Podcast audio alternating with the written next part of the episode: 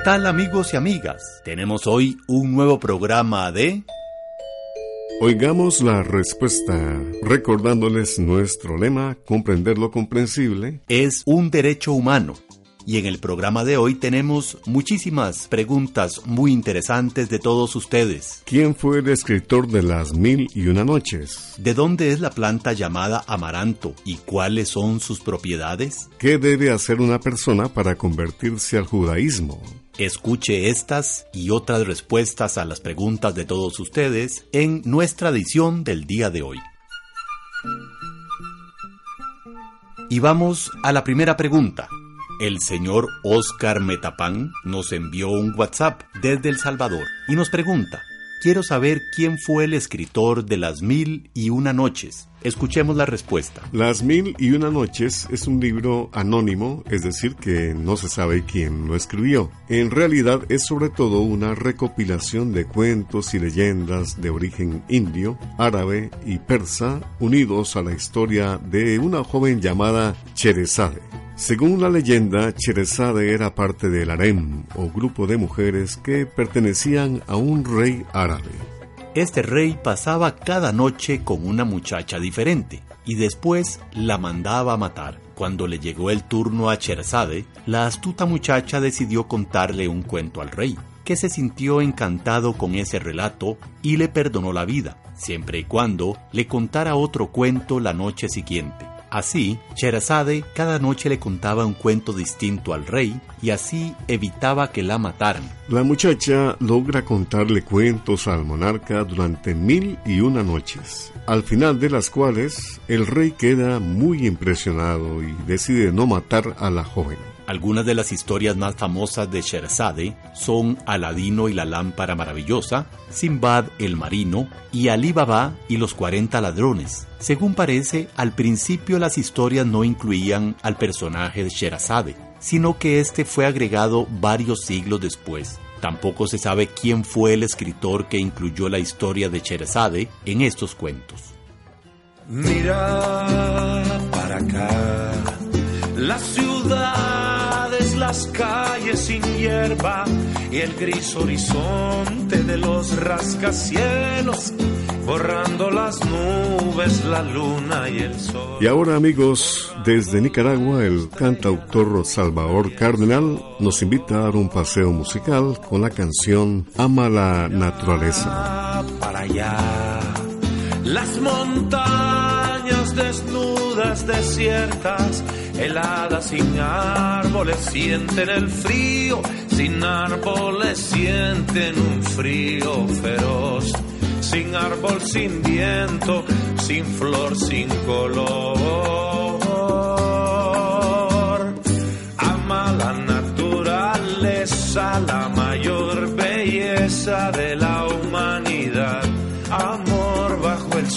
Nunca habrá algo mejor.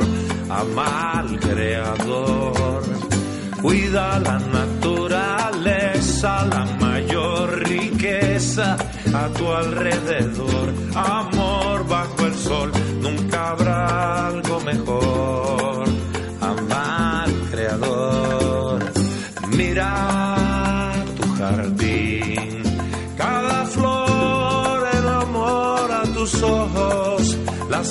Te cantan y un árbol te asombra.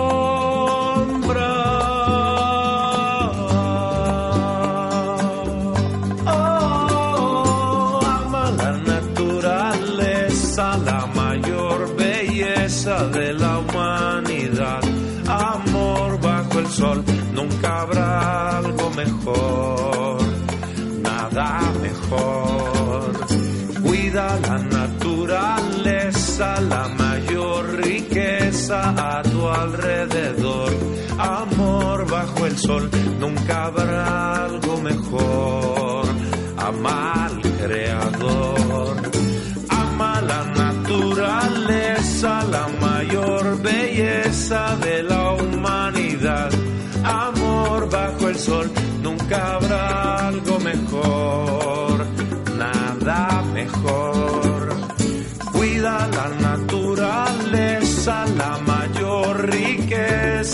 A tu alrededor. Amor bajo el sol, nunca habrá algo mejor. Ama al creador, ama la naturaleza, la mayor belleza de la humanidad. Amor bajo el sol, nunca habrá algo mejor. Nada mejor.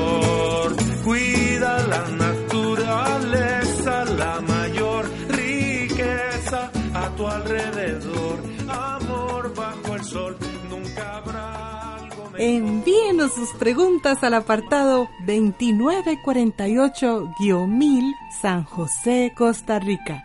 También nos puede contactar al correo electrónico isq.isq.org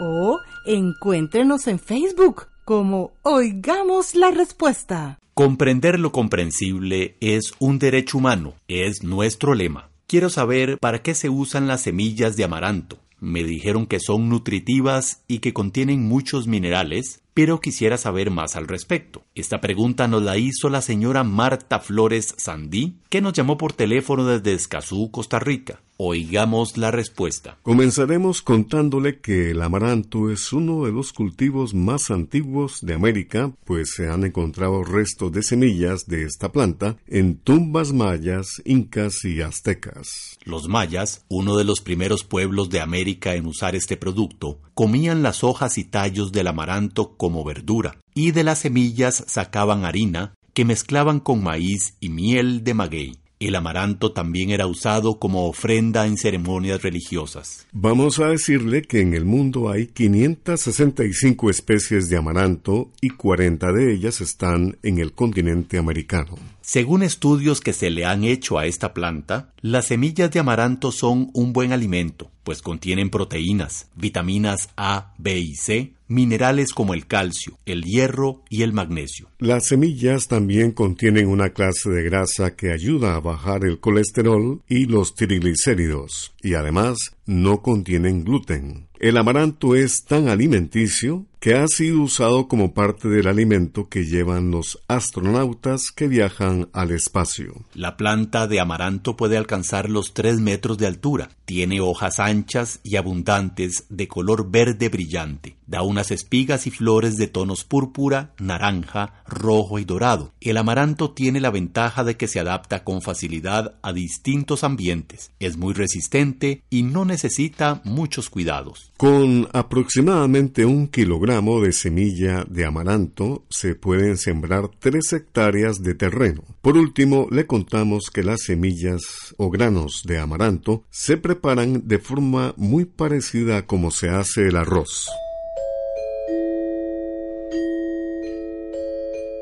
Continuamos con las preguntas y esta nos llega desde Costa Rica. Un amigo oyente nos llamó por teléfono desde San José y nos dijo, quiero saber la biografía de la científica Williamina Fleming. Oigamos la respuesta. La vida de la científica Williamina Fleming es un ejemplo más de mujeres que se superaron en medio de condiciones muy difíciles e hicieron descubrimientos muy importantes para la ciencia. Williamina, o Guillermina, como se le dice en español, nació en Escocia en 1857, es decir, hace 162 años. Como era una joven muy inteligente, ya a los 14 años daba clases a los niños más pequeños. A los 20 años dejó su trabajo de maestra, se casó y se fue con su esposo a vivir a Boston, Estados Unidos, donde él había conseguido trabajo. Dos años después, cuando el esposo supo que Guillermina estaba embarazada, la abandonó.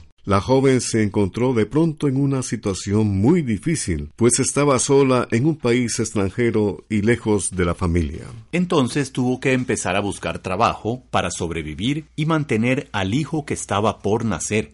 Por esas extrañas vueltas del destino, un famoso profesor de astronomía y director del Observatorio Astronómico de la Universidad de Harvard le ofreció trabajo a Guillermina en su casa como empleada doméstica. Conforme el profesor fue conociendo la inteligencia de la muchacha, le encomendó labores relacionadas con su trabajo en el observatorio. En esta actividad, Guillermina demostró que tenía muchos conocimientos científicos y matemáticos y, a los 25 años, pasó a formar parte del personal de investigación. Parte del trabajo de Guillermina era supervisar al personal que hacía los cálculos matemáticos. También debía revisar y clasificar las imágenes de más de 10.000 estrellas que los científicos habían obtenido durante años. Esta actividad le permitió a Guillermina volverse una experta astrónoma. Inventó un nuevo sistema para clasificar estrellas. Descubrió 10 galaxias llamadas supernovas y la nebulosa cabeza de caballo en la constelación de Orión.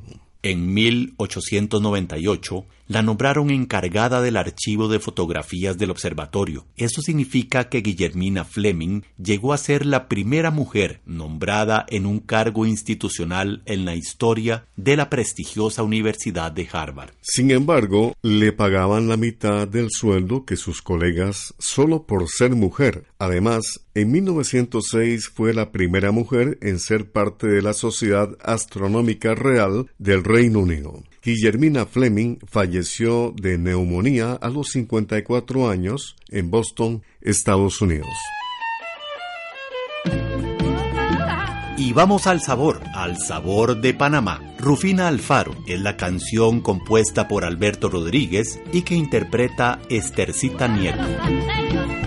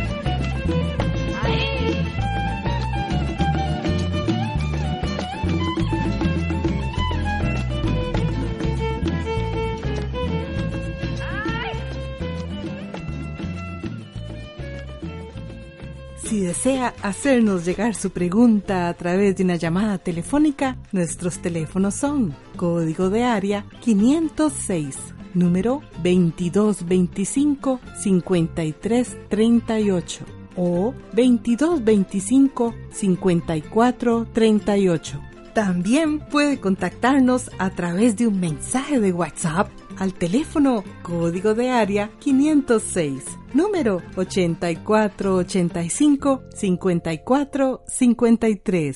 Regresamos amigos luego de la pausa musical y continuamos con las consultas. Desde San José, Costa Rica, nos escribe un estimable oyente que nos pregunta lo siguiente. Quiero saber cuáles son los requisitos para que una persona se convierta al judaísmo. Escuchemos la respuesta. Según lo que pudimos averiguar, lo primero que tiene que hacer una persona que se quiere convertir al judaísmo es conversar con un rabino o maestro de la religión judía, con el fin de explicarle las razones que tiene para querer practicar su religión. Después debe recibir instrucción religiosa. El estudio de la religión judía es muy extenso y muchas veces se tarda hasta un año para estudiar la cultura, costumbres y hasta un poco del idioma hebreo. A continuación, la persona debe hacer un examen para ver cuánto ha aprendido de esos temas. Si pasa ese examen, ya estará lista para una ceremonia especial que la convierte en un nuevo miembro de la comunidad judía. Estamos complacidos amigos de contar con su importante sintonía.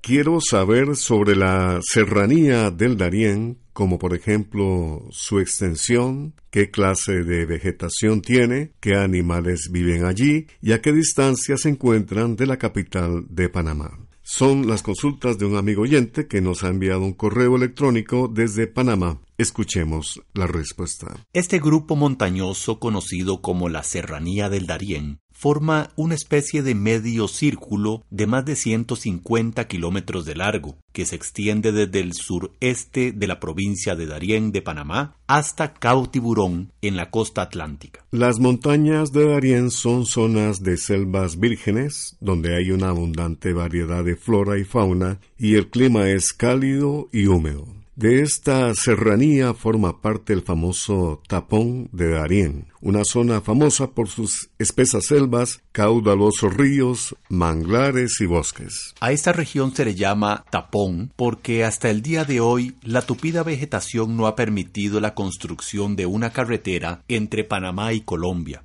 Entre los animales que viven en la serranía del Darién se destacan la danta, el manatí, el perro del monte, el zorro, el puma o león colorado, el tigrillo, la rata espinosa, el ratón de monte, el mono tití, el mono rojo o aullador y el aullador negro. Según dicen los científicos, esta zona es especial porque reúne especies que provienen de Norteamérica, Centroamérica y del continente suramericano. La serranía del Darién está a una distancia de entre 250 y 270 kilómetros de la ciudad de Panamá.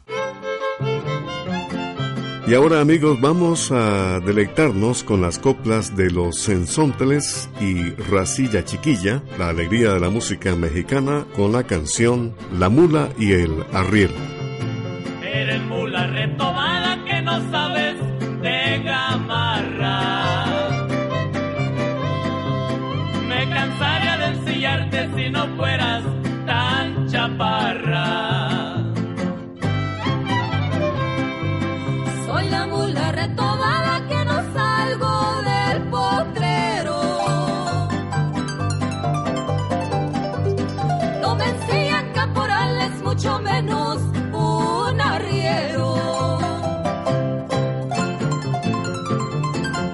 Me cansara de ensillar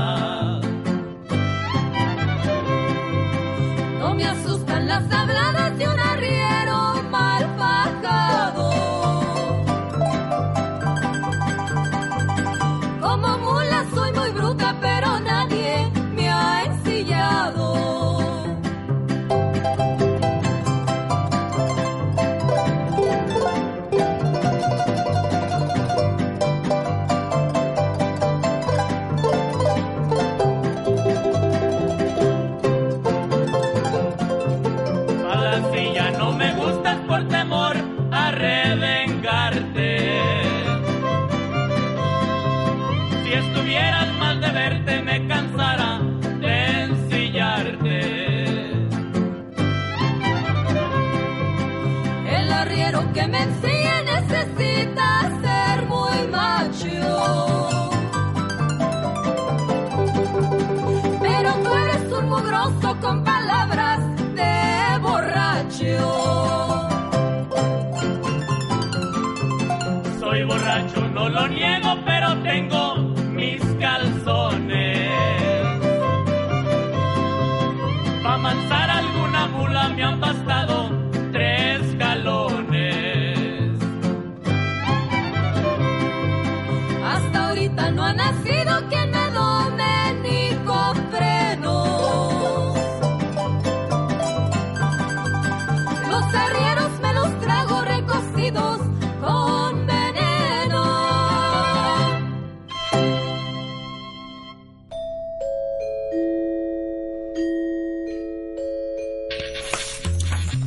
De la pluma al micrófono.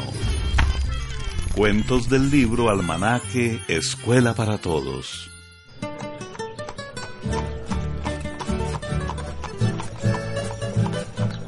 Hacía poco tiempo que un abogado había llegado al pueblo y no conocía el significado de algunas palabras de los campesinos. Como andaba buscando fincas para comprar, consiguió un burrito para hacer sus diligencias. Pero sucedió que un día el burrito amaneció muerto. El abogado andaba de un lado para otro, preocupado por encontrar algún medio de transporte, cuando de pronto se topó con una campesina montada en un caballo.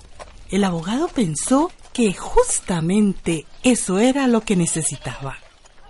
Disculpe, señora. Buenos días. Ese es un hermoso caballo. Sí que lo es. Además es fuerte, leal y muy manso. Se lo compro. ¿Cuánto quiere? Le doy lo que me pida. Ay, licenciado, este caballo no le conviene. ¿Qué? ¿Por qué dice que no me conviene? No le entiendo. Licenciado, este caballo no trepa palos. ¿Y acaso yo quiero comprar un mono? Véndamelo. Le digo que le doy lo que quiera. No, licenciado, es que este caballo tampoco come hierro. Ah, no me importa que no coma hierro. Para eso detrás de la casa hay buenos potreros de Pará y Jaragua. Véndamelo, le digo. Ya le dije que este caballo no le conviene, licenciado. Además, a este caballo no le gusta el tingalín. No sé qué cosa es el tingalín, ni me interesa. Yo lo único que quiero es que me venda el caballo. Eso es todo. Está bien, licenciado. Si usted insiste, lléveselo. Eso sí, después no me venga con quejas, porque mucho le advertí que este caballo no le conviene. Y se lo vuelvo a decir, este caballo no le conviene, licenciado. Pero si lo quiere, estoy dispuesta a vendérselo. Mientras aquella campesina contaba su dinero, el abogado se fue muy contento en su nuevo caballo. Lo llevaba al trote y parecía un animal manso, como le había dicho la mujer. Pero al llegar a un puente, el caballo paró de repente y por la velocidad que llevaba, lanzó al abogado por los aires y fue a darse un buen golpe entre los arbustos. Furioso, se fue a buscar a la campesina y le dijo No sé qué le pasó al caballo. Casi me mata porque no quiso cruzar el puente. A como pude me levanté y lo jalé, lo empujé, le pegué, pero nada. Hice todo lo posible, pero no hubo forma de hacerlo cruzar el puente. Ay, yo se lo dije. Ese caballo no trepa palos, ni parados ni acostados. El abogado se fue muy confundido y más enojado que nunca. Al día siguiente, más tranquilo, volvió a salir montado en su caballo.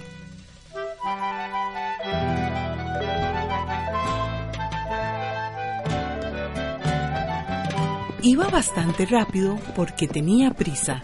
Al llegar a un cruce de caminos donde la mujer siempre entraba, el caballo dobló rápidamente a la derecha.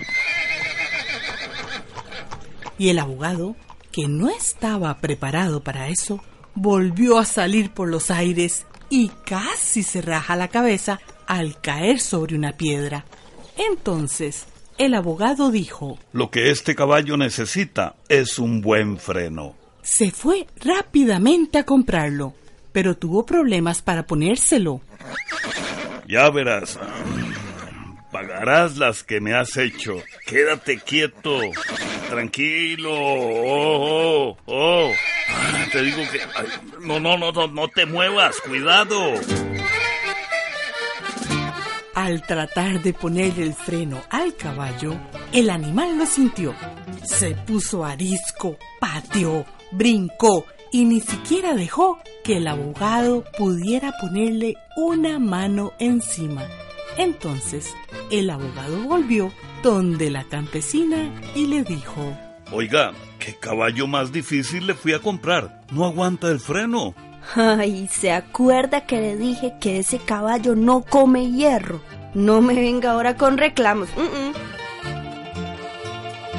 El abogado no se dio por vencido. Estaba empeñado en dominar al caballo. Entonces compró un par de espuelas. Se acercó al caballo, pero cuando el animal escuchó el ruido de las espuelas, cada vez que el abogado intentó montarlo, lo botó. El abogado, furioso y bien golpeado, fue a buscar a la mujer campesina y le dijo, Este caballo no me deja montar con las espuelas y esto usted no me lo dijo. Ay, licenciado. ¿Cómo que no se lo dije? Yo le advertí que a este caballo no le gusta el tingalín. ¿El qué? ¿El tingalín? El tingalín. Sí, licenciado. El tingalín. La bulla de las espuelas, pues.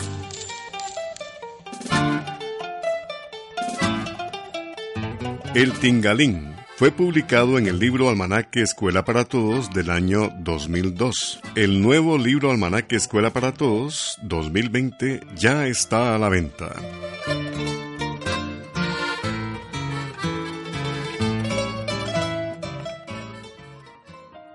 Programa B Control 32. Y así llegamos al final del programa del día de hoy. Los esperamos mañana en este su programa Oigamos la Respuesta. Mándenos sus preguntas al apartado 2948-1000 San José, Costa Rica. También puede enviarnos sus preguntas al correo electrónico isq.org o encuéntrenos en Facebook como Oigamos la Respuesta. O llámenos por teléfono, código de área 506, número 2225-5338 o 2225-5438. Recuerde que comprender lo comprensible es un derecho humano.